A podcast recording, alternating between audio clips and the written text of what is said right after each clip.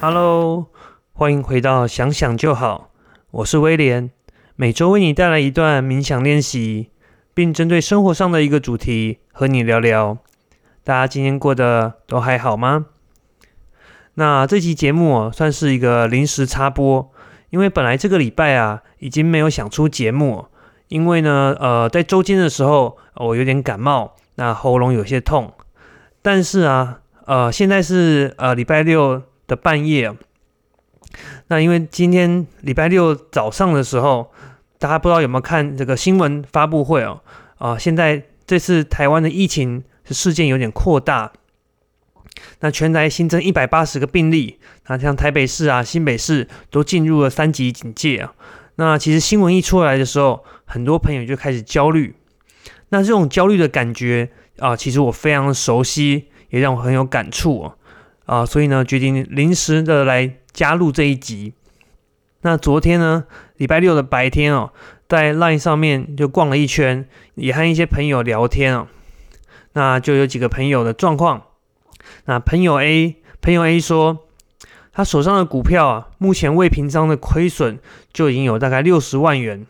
那估计到下个礼拜，他可能要亏损要超过一百万了。他心情实在是很难开心的起来。那朋友 B 呢，他是一个创业的老板，他眼看着这一年来，好像疫情的影响已经要慢慢的远离了，但没有想到，短短不到一个月的时间。现在都变得不知道撑不撑得过，还要再观察个几周，说不定接下来可能得把店收起来了，也不一定。那朋友 C 哦最惨了，因为朋友 C 呢住在万华，他说他超级焦虑的，因为这一次爆发的这个茶艺街本来就是他每天上下班都会经过的区域哦，他想要不担心都很难。那今天的节目哦，我尽量不要讲太长。但是呢，如果结束以后，如果可以哦，让我们都去听一下啊冥想练习第十一集，让我们呢可以帮台湾加油，用祝福还有付出的这样的冥想练习。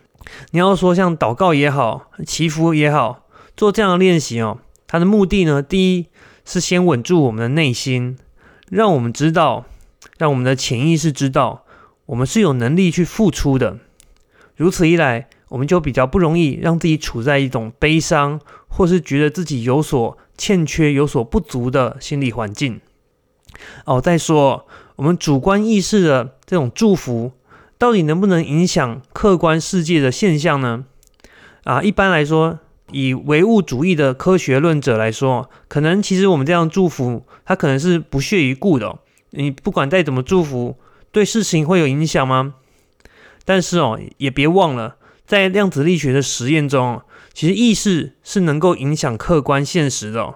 那就有人做这样的实验，就是量子力学中很著名的双狭缝干涉实验哦。对比有冥想习惯的人，还有一般人，在这样的双狭缝实干涉实验哦，是否会造成实验结果不同哦？哇，结果还真的有不一样。那所以呢，也许现代科学哦，到底祝福有没有实质的力量，可能还很难讲哦。但是万一真的有效，那我们来花个十分钟来做冥想练习，或许也不吃亏啊，不是吗？那其实我们今这一集的主题是焦虑哦。那冥想对于焦虑是有非常好的效果的。那我知道这件事情，是因为我是真的曾经遭遇过非常呃严重、非常极端的焦虑的情绪里面。但是呢，在聊焦虑之前，让我们先来看看焦虑是怎么形成的呢？在远古的时代里面，呃，我们的祖先呢，他们会面临到最大的焦虑，通常都是跟生存有关的。你的焦虑通常都来自于你要如何生存下去的这种战斗。换句话说，焦虑其实是为了让我们能够适应环境、存活下来所产生的一种副产物。啊，举个例子啊。如果你现在是远古人，你在野外要打猎的时候，突然遇到一只老虎迎面而来啊，此时呢，你就面临到生存上的压力。此时此刻的你，要不你就决定转身就跑，啊，要么你就拿起身边的武器准备战斗。那无论是哪一种，啊，你的身体为了适应当前的这个状况，就会进入到一种备战状态。那进而呢就启动了一连串的生理机制，你的肾上腺素会开始分泌，然后心跳加速，然后呼吸非常急促，然后让更多的氧气哦进到血液里面。那这些血液里的氧气就可以确保我们的肌肉呢，在接下来能够有足够的爆发力，可以逃离眼前的危机哦。那此外啊，其他与当前生存无关的一些机能哦，就会暂时的关闭啊。譬如说，呃，消化系统我们就暂停，那我们的唾液呢暂停分泌哦，然后血液就暂时不会往我们的胃部和皮肤流动。你都活不下去了，那你现在暂时不要吃东西，暂时不去消化，应该没什么关系吧？那此外呢，我们的性欲也会暂时被关闭哦。啊，毕竟如果现在都活不下来了，哪里还会有时间想去传宗接代啊？那所以心跳加速，呃，呼吸加速，这个消化不良，然后没有性欲，你觉得听起来这些症状？有没有跟我们当前人类焦虑的症状其实是很像的呢？那没错，其实现代人，因为我们现在已经不需要再担心我们在路上可能会被野兽追赶，但是相对的，我们可能担心的事情就变成说，啊，譬如说账单来了，那我们房贷要是付不出来怎么办？或是哇，糟糕，那个等一下如果要上台演说了，会不会出糗？还是说哇，天哪，现在这个。台股都跌了一千四百点了，我的天哪！我手上的股票赔了这么多，该怎么办？那还是说，哇，完了完了！今天有一百八十例确诊，台湾是不是要沦陷了？所以你看，本来我们我们会产生焦虑的事情，是会严重危及到我们生存的。但是呢，现在这些焦虑的事情，却有可能是生活中的大小事情。那所以本来啊，在远古时代里面，焦虑它可能是一种很正向的情绪哦。因为它可以帮助我们逃离威胁、生存下来，但是现在呢，生活中这种大大小小让我们焦虑的事情、让我们担心的事情，它一样哦，会启动我们刚刚的这些生理的反应，让我们在焦虑、担心以后呢，就会让我们的呼吸加速、消化不良，然后呢冒冷汗啊、口干舌燥等等，那这些都会发生。但问题是，这些生理现象继续在发生的时候。它有办法去解决我们眼前的问题吗？也没有办法啊，因为以前这些生理现象是为了让我们能够充满爆发力去适应生存的。但是现在我们呃消化不良，然后去肌肉充血，他也没办法去解决我们账单的问题啊，也没办法解决我们赔钱的问题啊。那结果呢？那结果就是我们的身体会持续受到这些呃生理症状，会导致一些不舒服。那长期下来，就会因为压力过大而有产生一些疾病。那在面对焦虑跟压力的时候，我们该怎么办呢？呃，在二零一五年的时候，有一项报告，就是他这项报告呢，它审视了两百三十四起的研究，去比较我们采取各种的措施、各种办法哦，对于焦虑还有身体的状况改善的程度。那这些方法总共有什么都不做。然后呢，有健身运动，啊，吃安慰剂，看心理医生，然后做正念冥想，还有做药物治疗。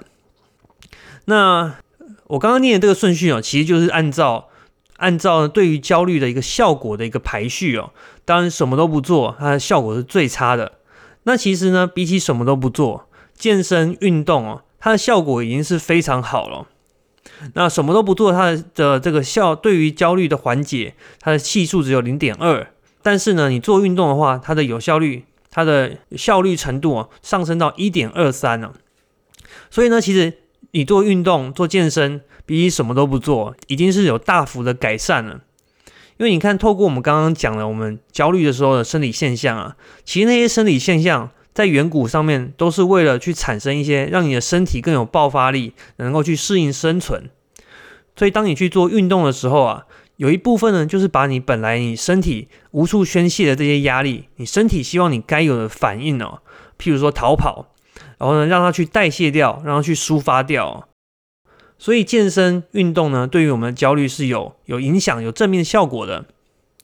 但是其中呢，就很有趣哦，因为在接下来。吃安慰剂，吃安慰剂，它的效果竟然跟健身的效果竟然是差不多的哦。或许只能说心病还是要心药医哦。虽然安慰剂呢，它吃下去它并没有实质的效果，但是呢，你就告诉了自己说：“哦，我现在吃药喽，我现在吃药了，那应该会有效吧？”所以光是你告诉自己说可能会有效，可能会有改善，其实呢就能够与健身有差不多的效果。那这样的结果是不是还蛮有趣的？那其中最有效果的一种治疗方式是药物治疗。那其实这个我觉得也蛮合理的，因为呢，你看直接造成我们焦虑的，其实就是大脑给身体的指令。那从脑垂体的分泌的各种激素啊，或者到我们肾上腺素的分泌等等，追根究底哦，这些根源其实就是来自于我们身体的总司令，也就是我们的大脑。因此呢，当药物直接作用在大脑的时候，这些药物会直接去调控激素分泌的机制。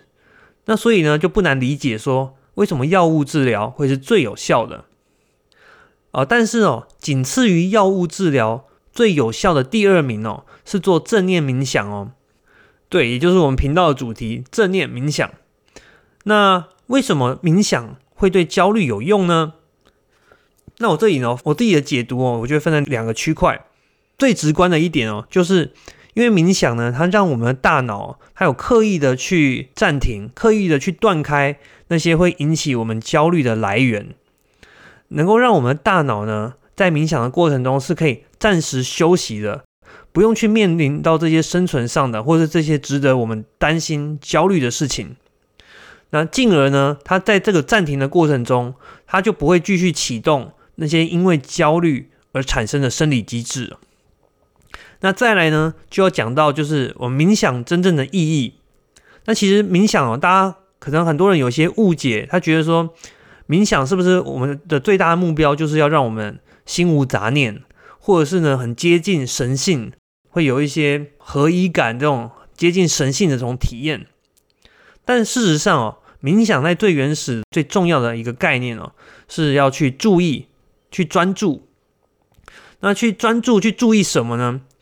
因为呢，我们在大部分的人在多数的时间里面，其实是不知道我们的心智是在做什么的。换句话说，因为多数的时间啊，我们都是受到外在的各种事物所吸引，并且呢，对这些外在事物所做出反应了。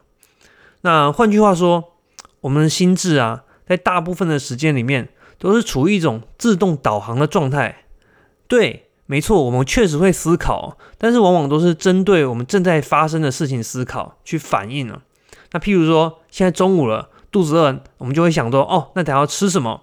那譬如在外面要走去餐厅的路上，你看到有人迎面向你跑过来，那你就会立刻想说，那我我现在是要躲开呢，还是要怎么样？所以其实大部分的时间，我们都是对生活周遭发生的事情去做出反应。那冥想真正的意义呢，则是让我们把专注力哦拉回到我们的内在，把我们的专注力放在我们的心智上面，去观察我们内心是怎么去运作的。那所以哦，当问题发生的时候，或者是说当焦虑发生的时候，那与其呢说让我们一直 focus，让我们一直在专注在问题的本身，冥想它反而会让我们去留意到我们的内心。去留意到我们内心是怎么看待问题的。那换句话说，当我们在做冥想的时候，那其实呢，我们就是处在一种更像是观察者的角度，那会去观察我们自己对于问题的这种反应，那去发现说我们的情绪是如何运作的。那其实大部分我们在焦虑的时候，我们这些担心啊、害怕的情绪，其实都是我们内心自己所制造出来的。根据这个情境所制造出来的，所以呢，同时我们在冥想的时候，我们也可以去知道说，哦，原来自己呢是可以控制这些情绪的。所以冥想之所以有效，就是让我们避免了让我们直接去面对情绪，而是在一个比较第三者的观察者的角色去发现、去认知自己的心智是怎么处理的。那进而呢，你会得到一种。自己能有所掌握的这样的一种力量。好了，那我们今天的节目哦，就简单聊到这边。那希望今天的节目呢，对大家有帮助，然后也希望呢，大家都可以加油，台湾可以加油，挺过这一波的疫情。那如果今天的节目你觉得还不错，那不要忘记按下关注，或是把我们的节目分享给你的一个朋友。那呃，关于冥想练习呢，呃，真的推荐大家去听一下我们在第十一集的练习里面有祝福的部分。那或者是如果你是冥想的新手，你也可以去参考一些时间比较短的，譬如说像第五集专门给新手的内容。那试试看，也许过往啊，你可能对冥想是有一些哎，好像很宗教、好像很禅修的一些刻板的印象。那事实上不是哦，冥想其实在西方是有很多的科学的根据。那其实它更像是帮我们的大脑去做训练、去做健身哦。好啦，那我们今天的主题聊到这边，下一次更新应该会是一个单独的一个冥想练习。那关于日常节目，我们就下周见喽。那在这中间，如果你有一些想要练习的，可以呢去找我们欠钱的集数，那或者是呢点下面的链接，参加到我们 FB 的社团，可以有进一步的讨论。好了，那今天节目就到这边，我们下次见，拜拜。